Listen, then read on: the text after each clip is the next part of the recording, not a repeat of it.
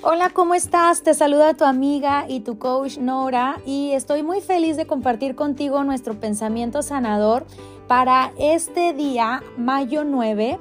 Y esta palabra se me hace muy poderosa porque es una fecha cercana al Día de las Madres en el país del cual yo vengo. Yo soy de México, soy mexicana y en México tenemos, estamos celebrando el Día de las Madres con fechas de antelación desde el 9, el 10 y el 11, pero la celebración es el 10 y por lo regular se hace que con la mamá, que con la suegra, con la abuelita. Y este pasaje de hoy me parece muy puntual eh, alrededor de esta fecha porque se trata de Primera de Samuel 1, 20 y te lo quiero compartir. Dice, y a su debido tiempo, después de haber concebido Ana, dio a luz a un hijo y le puso por nombre Samuel. Oído por Dios es el significado, diciendo, porque se lo he pedido al Señor. Asimismo, o sea, existió una mujer llamada Ana y después de haber concebido a un hijo le puso por nombre Samuel. Y Samuel significa escuchado por Dios, ¿verdad? Y también esto fue una petición desde el corazón de Ana. Me parece hermoso. Eh, te cuento un poco el contexto. Ana había, hablaba en su corazón y, siempre estaba pidiendo que se le concediera esta petición, que pudiera ella convertirse en mamá. Y ese era el deseo más grande de su corazón. Incluso en una ocasión ella se acercó a un lugar que en el, en el Antiguo Testamento le llaman el santuario y ahí estaba un sacerdote llamado Elí y la miraba a ella como si estuviera, una, como si estuviera en una actitud como borracha. y, le, y Elí, ¿verdad? El sacerdote, Em, realmente estaba pensando que ella se sentía mal, se encontraba mal. Hoy por hoy hubieran pensado que está mal de la mente, pero eh, Ana se incorpora y le dice a, a, Elí, no, no, no, no me tengas por borracha, no me tengas por ebria, no soy una persona eh, que, que, practica eh, lo que tú estás pensando, más bien em, el deseo de mi corazón y me siento Casi ella estaba como en congoja, ¿verdad? Estaba en gran tristeza eh, por ser mamá. Y cuando le dice esto al, sacerdote, eh, él le responde, ve tranquila, ¿verdad? No tengas, eh, él le responde, ve en paz y el Dios Israel te otorgue la petición que has hecho. Y el verso 18 dice, y ella dijo, halle, halle tu sierva gracia delante de tus ojos y se fue la mujer por su camino y comió y no estuvo más triste. Es decir, ella recibió una promesa o ella recibió una confirmación que la petición de su corazón de ser madre lo iba a recibir y desde ese momento decidió en la actitud de ella quitar su tristeza y creer, creer y, e intercambiar eh, en vez de sentirse triste como sin esperanza, lo cambió a estar en gozo con esperanza. ¿Cuántas ocasiones nosotras, eh, cada persona, eh, deseamos algo y muchas ocasiones los, los proyectos importantes de nuestra vida también les llamamos nuestro bebé?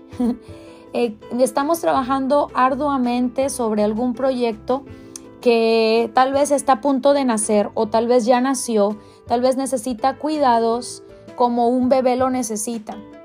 Claro que en forma natural, yo personalmente eh, me, me tuve la experiencia de querer ser mamá en los primeros años de casada, tuve cinco pérdidas de aborto espontáneo cuando yo estaba en el deseo de ser mamá y al final nace eh, mi primera hija nacida y después el segundo y luego el tercero.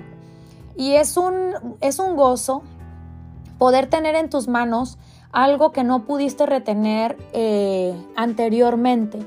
¿O cuántas ocasiones nos vemos em, como eh, fallando al blanco, ¿verdad? Como errando al blanco en áreas de nuestra vida y pensamos, tal vez esto no resulte, tal vez esto nunca lo voy a lograr, tal vez esto no es para mí.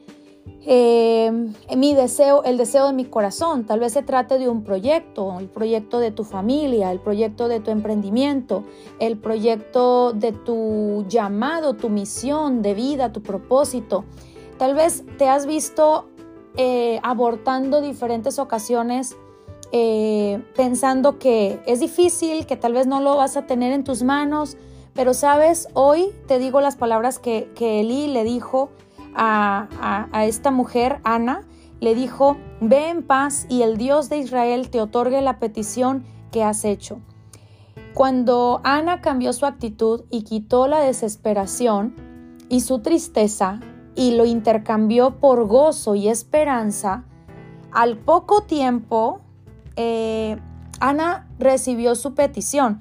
Dice eh, el, el verso 20 que estamos meditando hoy, y aconteció que al cumplirse el tiempo después de haber concebido Ana, dio a luz a un hijo y le puso por nombre Samuel, diciendo, por cuanto lo pedí al Señor. Qué poderoso.